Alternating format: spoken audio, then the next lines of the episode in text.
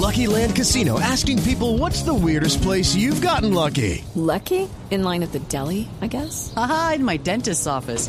More than once, actually. Do I have to say? Yes, you do. In the car before my kids' PTA meeting. Really? Yes. Excuse me, what's the weirdest place you've gotten lucky? I never win and tell. Well, there you have it. You can get lucky anywhere playing at LuckyLandSlots.com. Play for free right now. Are you feeling lucky? No purchase necessary. Void where prohibited by law. 18 plus. Terms and conditions apply. See website for details. Aprendí a llorar de Verónica Castro, banda sonora de la telenovela Los ricos también lloran.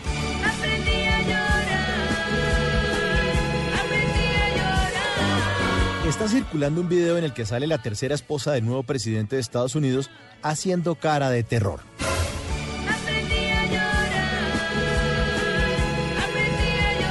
Cuando estaba en pleno discurso, el líder evangélico Franklin Graham, durante la posesión en Estados Unidos, Mr. President, Don Patrón volvió a mirar a Melania. Le dijo algo. Ella permanecía sonriente hasta que Trump volvió a mirar otra vez hacia adelante y ella cambió su expresión como si le hubieran nombrado la madre y hasta la quinta generación de su bisabuela de Eslovenia.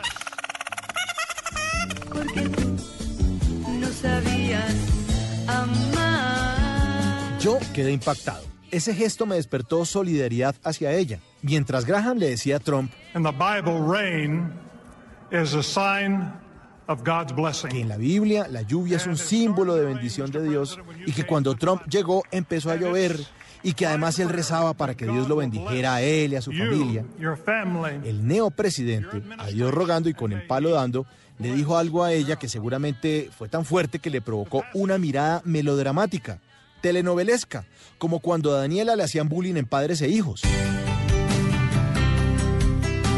Horas después, esta Lady Di del siglo XXI, absolutamente hermosa, apareció con un vestido color crema para el baile en el centro de convenciones Washington, en el que Trump bailaba como un nevecom. Mejor dicho, se mueve más una babosa ante un masato.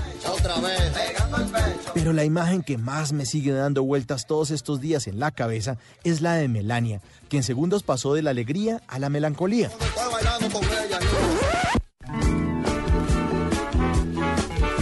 Como que uno ve a Melania metida en una jaula de oro. Como si hiciera parte de esas miles de mujeres que aceptan como esposos a esos hombres exitosos, embilletados, que las convierten en un trofeo más. No te quiero no son sus mujeres, sus novias, sus esposas o compañeras sentimentales, sino un logro más en sus carreras. Algo valioso, pero que se logró fue a punta de trabajo, estrategia y persistencia. Y luego se convierte en un trofeo. Por amor aprendí a llorar. Yo no creo en lo que dijo Graham que haya llovido porque Dios le estaba mandando señales a Trump cuando llegó. Es más, ni siquiera creo ni en el más allá ni nada de eso. Yo creo es que no hay más vida después de esta. Y por eso estoy convencido que uno no debe desperdiciar este chance. Uno no debe ser el trofeo de nadie. Me pone muy triste ver mujeres que para muchos hombres comienzan siendo un objeto del deseo y terminan siendo un objeto de adorno.